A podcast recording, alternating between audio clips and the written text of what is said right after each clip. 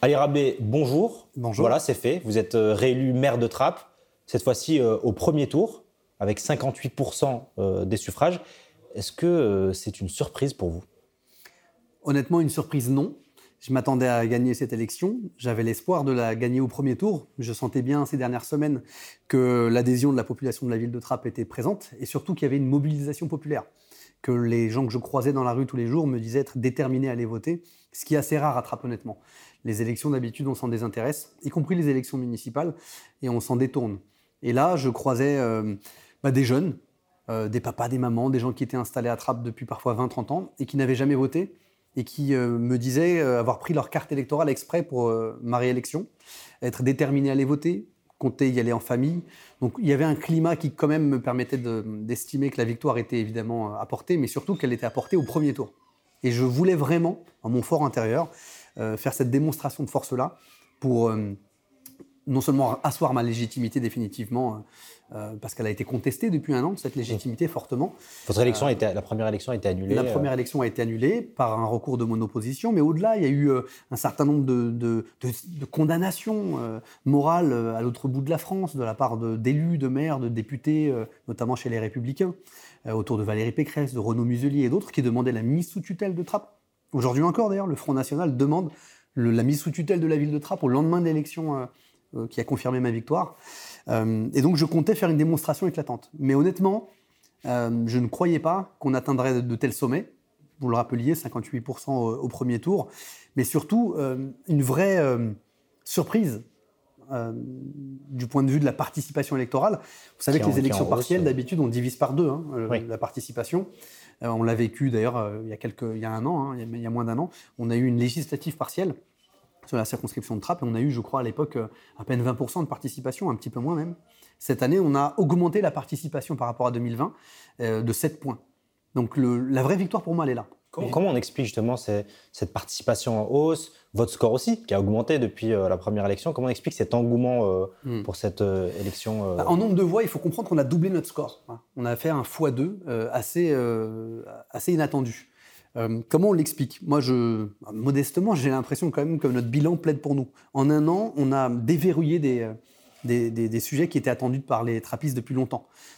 en simplifiant le fonctionnement de la municipalité, en ayant un discours euh, sur l'égalité, euh, sur l'égalité tout court. moi, je, ne suis pas de ces maires qui vous expliquent que je m'occupe uniquement des trottoirs de ma ville, euh, que j'améliore le fonctionnement au quotidien et qu'il n'y a pas de, coloration politique à ce que je fais. Moi, je ne suis pas un maire qui vous dit, comme mes adversaires ont tenté de le faire, votez pour moi, je suis ni gauche ni droite, je rassemble tout le monde et il faut choisir ma, candidature. Mmh. Je ne vous demande pas de voter sur mon nom.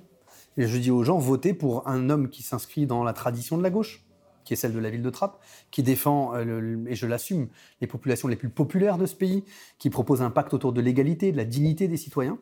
Et j'ai rassemblé la gauche dans ma commune. Et en termes de mesures, euh, vous avez eu un an pour appliquer un certain nombre d'entre elles. Euh, c'est lesquelles qui vous semblent celles qui, ont le plus marqué le territoire bah, Des mesures qui ont un rapport justement à l'égalité et à la dignité des habitants quand on est aux côtés des habitants pour euh, dénoncer l'attitude d'un bailleur social qui ne garantit pas le chauffage, par exemple, dans un quartier Est-ce que vous trouvez normal qu'en novembre ou en décembre, vous, soyez à moins de degrés et qu'il n'y ait plus de chauffage pendant 15 jours? Et qu'on considère que les gens n'ont qu'à fermer leur bouche, tout simplement, et accepter leur sort. Ben, moi, pour le coup, comme maire, j'ai considéré que c'était notre rôle de prendre parti. Le maire précédent, et c'est là qu'il y a un effet de contraste, le maire précédent considérait qu'il n'avait pas interféré dans la relation entre un bailleur et des locataires que dans le pot de fer contre le pot de terre, finalement, on reste neutre. Ben, moi, je dis que quand on reste neutre dans des situations pareilles, ben, on prend le parti du pot de fer. Donc moi, j'ai décidé de défendre les locataires. J'ai créé euh, une délégation d'adjoints à la défense des locataires. J'ai créé une cellule de défense des locataires. Et surtout, j'ai été aux côtés des habitants dans la, rue. Hein. Vous savez, euh, quand il y a un problème dans une chaufferie, j'y allais avec des ingénieurs de la mairie et on diagnostiquait le problème. Et on obligeait le bailleur à regarder les problèmes en face, à consentir les investissements nécessaires, même quand ça se compte en centaines de milliers, pour garantir que l'année suivante, on aurait du chauffage et qu'il n'y a pas de fatalité à subir des conditions de vie indignes. Pareil chez des habitants euh, qui euh, vivent dans des conditions euh, avec de l'insalubrité dans leur logement, etc.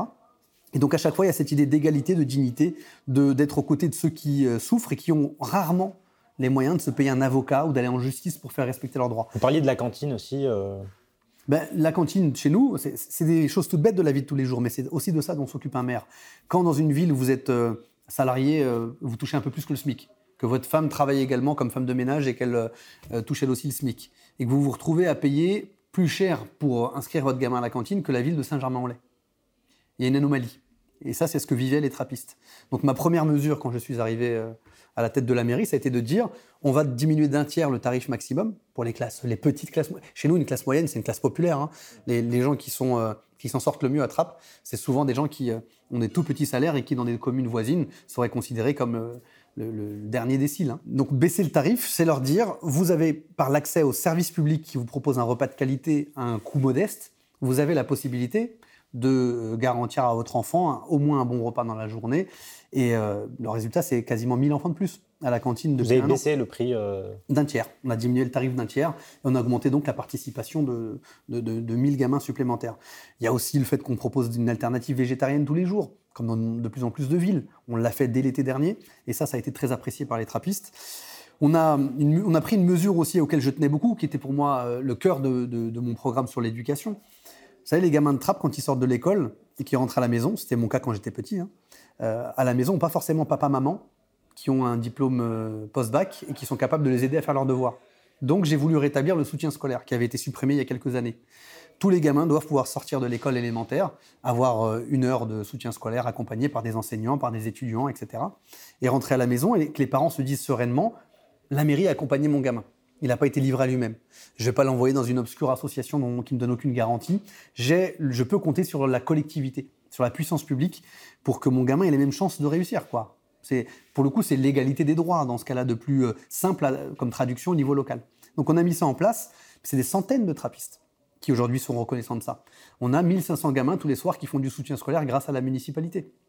Avant, ils étaient dans leur cage d'escalier à faire leurs devoirs comme ils le pouvaient ou à pas le faire du tout pour beaucoup d'entre eux.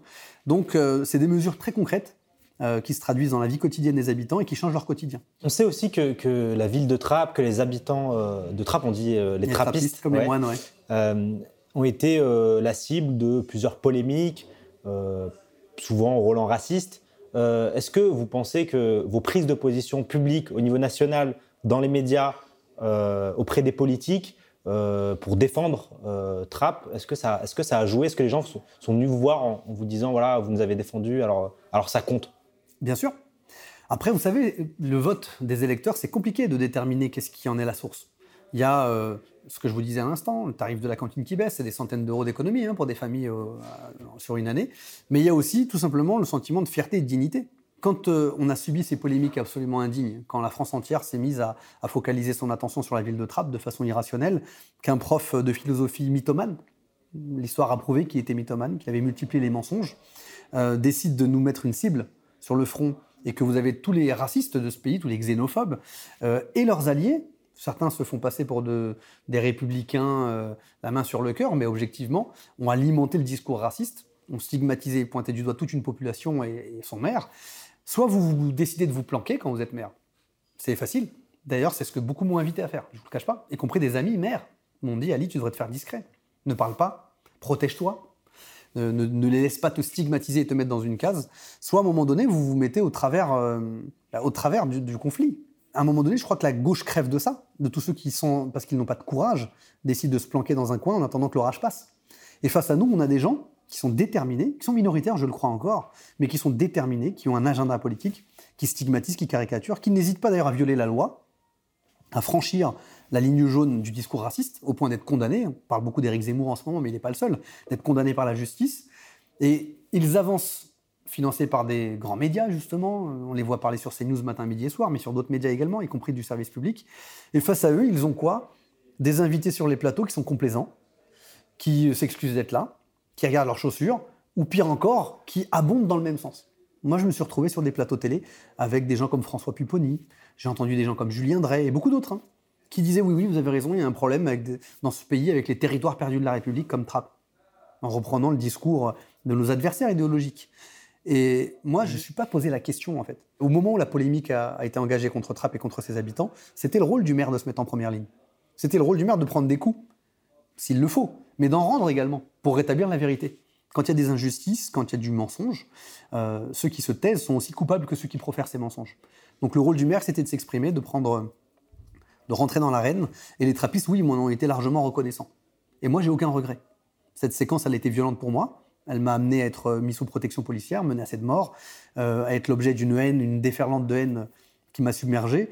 Mais j'aurais aimé d'ailleurs avoir plus de solidarité et plus de soutien de la part de la classe politique, des artistes, du monde de la culture, de tous ceux qui jusque-là avaient une conscience qui s'élevait contre les injustices et contre le discours xénophobe. Je constate qu'il y a de moins en moins de voix qui osent euh, entrer dans l'arène dans ces moments-là, de peur d'être éclaboussés. Et plus on réfléchira et plus on sera dans le calcul politicien, et moins on osera prendre de risques, plus on déroulera le tapis rouge à nos adversaires et, on permettra que des pans entiers de la population française soient mis à l'écart. Ça laisse des traces, attrape euh, Ces, séquences. Les gens, sont, les gens le, vivent comment euh Mais moi déjà, si je me suis mis euh, en travers à ce moment-là, c'est parce que je ne supportais pas l'injustice qui était faite d'abord aux lycéens, dans ce fameux lycée où enseignait Didier Lemaire. Parce que je connaissais la réalité, avant tout le monde, dans un moment où elle était inaudible. On était, rappelez-vous, quelques mois après l'assassinat de Samuel Paty. On avait là un prof de philosophie qui se disait menacé de mort et victime de menaces euh, et sous protection policière. Donc, c'est vrai que mon discours à ce moment-là était difficilement audible. Quand je disais attention, ce que dit ce monsieur qui relève du témoignage, témoignage plus ou moins sincère, plus ou moins réel, mais ce n'est pas la vérité des faits. À vous, journalistes, d'aller vérifier. Je, n'apportais même pas ma vérité. Je demandais aux journalistes de faire leur travail de vérification de recoupement des informations, d'aller sur le terrain donner la parole à d'autres. Eh bien à ce moment-là, moi j'ai été franchement stupéfait de voir l'état du débat démocratique dans notre pays. Je vous parlais tout à l'heure du silence de ceux qui, par absence de courage et par volonté de ne pas être éclaboussés, se taisent. Mais je suis encore plus choqué de l'attitude des journalistes, des médias de ce pays qui déroulent le tapis rouge à quelqu'un qui a un discours euh, objectivement affabulateur, au point que rendez-vous compte qu'une parole a fini par euh, permettre à la vérité de progresser, notamment dans le journal Le Monde, Mediapart a bossé, etc., c'est finalement une parole euh, institutionnelle. Ce sont des autorités qui, sous couvert de l'anonymat pour certains, plus publiquement pour d'autres, ont dévoilé la réalité. Que ce que disait ce professeur n'était pas vrai, que les menaces de mort n'étaient pas avérées, qu'elles n'existaient tout simplement pas. Mais à ce moment-là, c'était dur de l'entendre. Et quand vous vous appelez Ali Rabet et vous êtes maire de Trappes et vous dites la vérité avec des éléments factuels à l'appui, vous êtes totalement inaudible. Là, vous avez, on a un cas d'école à Trappes Comment on fait quand euh, on a voilà, ces torrents de boue, ces polémiques euh, racistes qui sont quand même voilà, à un niveau euh, national, qui sont massives, qui sont relayées dans les médias, par les politiques? Comment on fait justement pour avancer, pour pouvoir apporter voilà, un discours social, un discours de gauche Et comment on fait reculer l'extrême droite? Parce que, on va pas se mentir, on en a besoin aujourd'hui. On a besoin d'un mode d'emploi. comment, comment vous avez fait Comment on peut faire au niveau national? Ah, j'ai pas la prétention d'avoir euh, la formule magique, sinon je la partagerais bien volontiers avec tous. Mais moi, je, deux enseignements que je tire de mon année d'expérience ici à Trappes. Euh, le premier, c'est qu'il faut jamais reculer. Il faut, il faut cesser par lâcheté, par toutes ces petites lâchetés individuelles et collectives, euh, à renoncer à mener les combats. Quand face à nous, des discours caricaturaux, agressifs, outranciers viennent pointer du doigt une partie de la population, ou une personne d'ailleurs, une personnalité qui incarne quelque chose, il faut que se lèvent plusieurs voix en même temps et assume d'aller à l'affrontement. Il faut arrêter les compromis. Il faut arrêter de euh, consentir, de céder du terrain à des personnes pour euh, essayer d'asseoir sa crédibilité personnelle. Chercher une sorte de respectabilité chez, Ça ne sert à rien. Parce que vous ne serez jamais respecté de toute façon. Vous subirez des procès ad hominem, euh, vous ne serez jamais entendu parce qu'on vous suspectera toujours d'être dans une stratégie à trois bandes ou d'avoir un agenda caché. Natakia. Mais j'allais le dire, moi j'ai entendu ça sur un plateau télé. J'étais sur le plateau de Laurence Ferrari. J'avais à, mes côtés Jean-Claude Dacier, euh, une voix connue de l'extrême droite dans ce pays dorénavant. Et entre deux euh, séquences en direct, pendant la pause pub ou je ne sais quoi, il me dit de toute façon, vous faites de la dissimulation, vous êtes dans la taquilla. Quoi que vous disiez. Quoi que vous disiez, vous êtes discrédité. Ce que vous dites ne peut pas être le, fond de votre pensée. Alors même que d'ailleurs j'avais des propos qui n'étaient pas des propos euh, mesurés. Je disais ce que je pensais et ce que je voyais sur le terrain. Donc on, on a affaire à des gens qui nous discréditent par principe tous ceux qui cherchent à les convaincre, tous ceux qui cherchent à, faire, à trouver des compromis avec eux, sont en fait dans une forme de lâcheté et d'abandon du combat idéologique qui les conduit à leur propre défaite.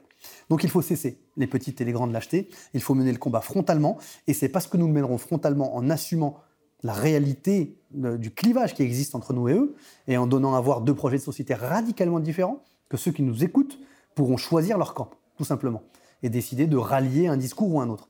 Le pire, c'est les petites lâchetés.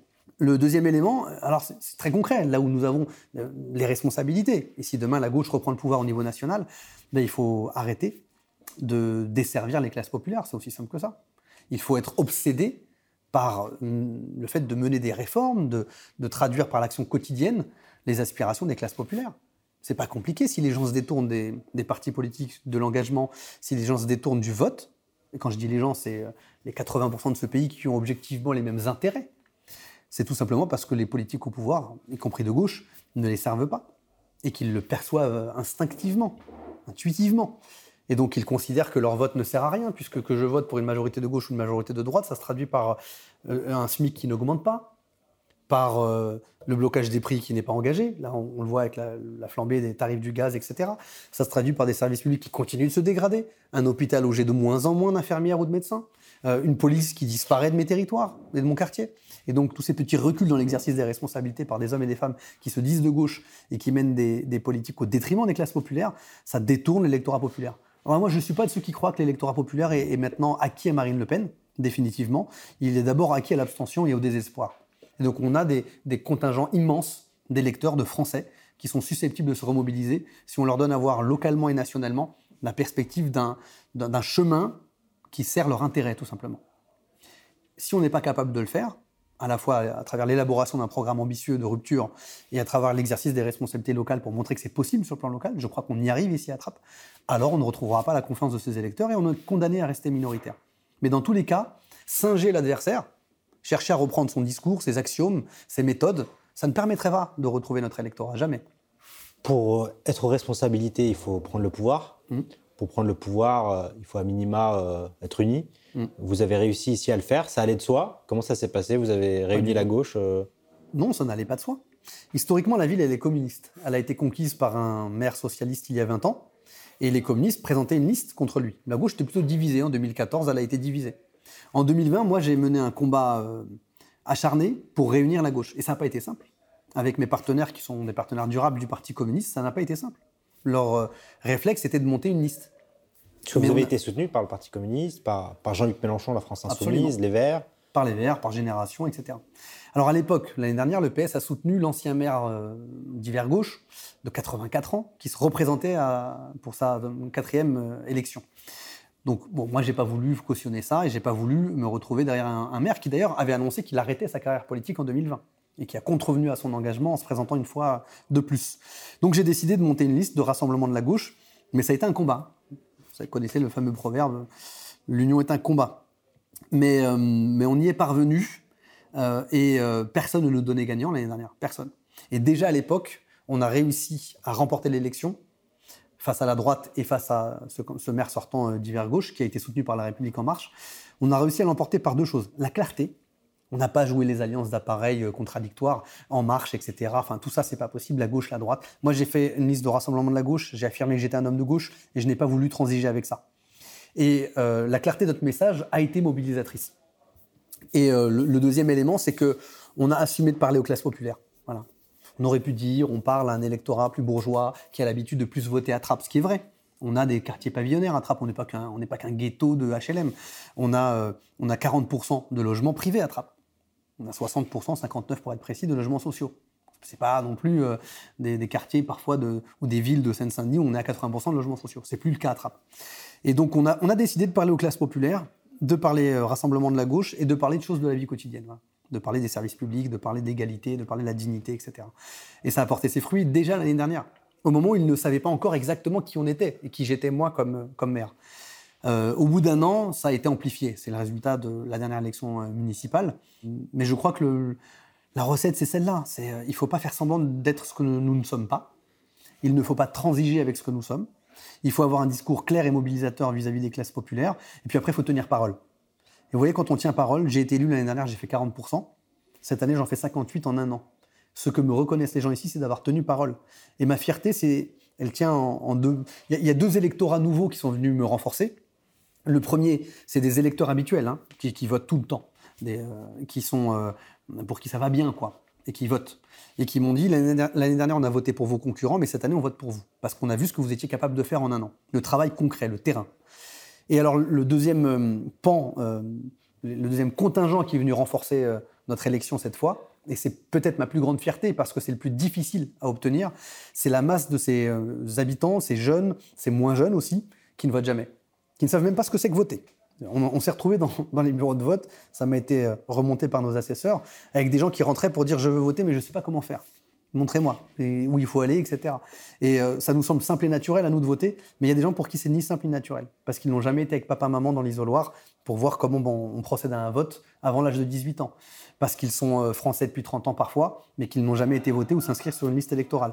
Et d'avoir réussi à, donner envie, tout simplement, à des gens de s'inscrire sur les listes électorales avant la date limite, pour des gens qui n'avaient jamais voté, ou d'aller euh, dans le bureau de vote le jour J pour des jeunes de 18-30 ans, en gros, qui sont inscrits automatiquement et qui sont sur les listes. Ça, c'est une immense fierté. J'espère qu'on y arrivera encore plus dans les prochaines années, euh, parce que ce chemin-là, de redonner foi en la politique, en l'engagement, en, la participation électorale à des gens qui se détournent de la démocratie dans la vie quotidienne, c'est euh, une immense responsabilité parce qu'il ne faut pas décevoir les attentes qui sont créées par euh, cette participation nouvelle. Pour finir, c'est quoi les futurs chantiers à Trappes? C'est quoi les mesures importantes que vous allez mettre en place? Bah, continuer déjà à miser sur l'éducation, ça a été ma priorité. Comment est-ce que j'assure le fait que si mon gamin grandit à Trappes et qu'il fréquente les écoles de Trappes, il puisse devenir, s'il le souhaite, plombier, médecin, ingénieur, architecte, euh, boulanger, etc. Mais qu'il puisse faire son chemin de réussite, qu'il puisse s'émanciper en toute autonomie, sans être lesté par le fait qu'il a grandi à Trappes ou qu'il est passé par une école de trappe. Donc c'est comment est-ce qu'on met de l'art, de la culture dans nos écoles? C'est comment est-ce qu'on permet à des gamins qui n'ont aucun carnet d'adresse d'accéder quand même, malgré tout, aux écoles qu'ils ambitionnent d'atteindre, de, trouver un stage, euh, une entreprise, un apprentissage dans une grande boîte. Donc on va essayer de monter tous les partenariats possibles et imaginables pour que ces gamins-là aient tous les horizons qui s'ouvrent et qu'on les enferme pas dans des voies de garage. Ensuite, il y a des choses de la vie quotidienne. Je vous parlais tout à l'heure du logement social, c'est pour moi une priorité. Comment, si vous ne vivez pas dans un logement digne, si vous ne vivez pas dans un environnement sécurisé et si vos gamins n'ont pas les conditions de leur épanouissement scolaire, alors vous avez le sentiment de gâcher votre vie et d'être en échec. Donc c'est ce minimum-là qu'il faut garantir aux habitants des quartiers euh, et des villes comme Trappes. Et c'est sur ça que je travaillerai avec euh, détermination avec toute mon équipe pendant encore 4 ans. Vous avez quel âge? J'ai 36 ans. 36 ans, vous êtes jeune. Ben euh, les, dans, les prochaines, dans les prochains mois, les, les jeunes des quartiers populaires vont être amenés à, à mettre un bulletin dans l'urne, à, participer euh, en tant que citoyen euh, au choix de leurs euh, gouvernants. Mhm. vous, vous êtes un enfant de trappe des quartiers populaires. si vous avez un message à leur faire passer, c'est quoi? Moi, clairement, c'est de leur dire que s'ils ne se mêlent pas de ce qui les concerne, il y aura toujours quelqu'un pour s'en occuper. Et qu'à chaque fois que vous ne votez pas, même si ça vous semble lointain, compliqué, notamment les débats nationaux, on ne comprend pas en quoi ils ont un impact sur notre vie quotidienne, il y aura toujours quelqu'un qui votera à votre place. Et je vous demande de vous poser la question, pourquoi est-ce qu'à Trappes, dans les quartiers les plus populaires, on peut atteindre euh, aux élections présidentielles parfois 50-60% euh, d'abstention, alors qu'à Neuilly, dans les quartiers riches, on est à moins de 10% d'abstention. Ceux qui votent, votent pour défendre leurs intérêts. Ceux qui décident, qui sont élus derrière, défendent les intérêts de ceux qui les ont élus, tout simplement. Et si vous ne votez pas, vous aurez forcément des élus qui défendront l'intérêt des autres et pas, les, et pas vos intérêts propres. Donc comprenez bien qu'à chaque fois que vous ne vous déplacez pas pour mettre un bulletin dans l'urne, il y a quelqu'un à l'autre bout de la France qui vit très bien, qui ne veut plus rien payer pour vous, qui veut qu'on baisse ses impôts, qui s'en sort très très bien dans la vie et qui ne veut plus payer l'école pour vos enfants ou pour vos frères et sœurs, qui ne veut plus payer l'hôpital si vous tombez malade parce qu'il a les moyens de se soigner lui-même, qui ne veut plus payer euh, les routes, qui ne veut plus rien payer tout simplement parce qu'il ne veut pas donner sa part de solidarité et vous en serez donc vous les victimes. Et si c'est pas vous-même jeunes de 18 à 30 ans, ce seront vos petits frères et vos petites sœurs qui grandissent et qui grandiront dans un pays moins, plus hostile, moins accueillant. Rien que pour ça, il faut aller voter. Merci beaucoup. Je vous en prie. Le média devient une coopérative. Alors pour garantir son indépendance, n'hésitez pas à devenir sociaux et à nous soutenir sur le mediatv.fr. Et pour ne rien rater de nos contenus, abonnez-vous au podcast.